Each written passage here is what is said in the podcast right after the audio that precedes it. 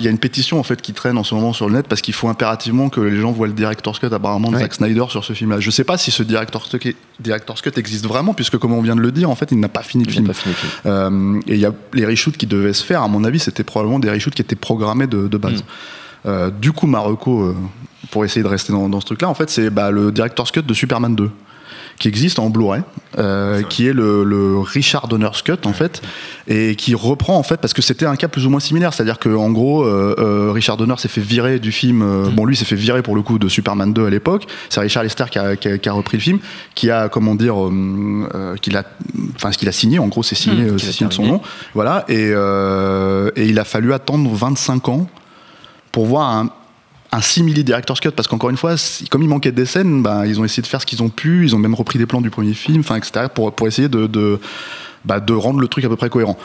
C'est moi j'aime pas trop le Superman de Richard Lester j'aime pas beaucoup plus en fait le, celui de Donner mais par contre c'est fascinant à regarder en fait quand tu veux comparer les deux. Donc du coup en fait c'est un message d'espoir pour tous les gens qui attendent le, le, director's cut de Justice League. Peut-être que dans 25 ans quelqu'un le ressortira avec des plans euh, de Batman v Superman dedans avec ce genre de choses des trucs faits dans le garage de Zack Snyder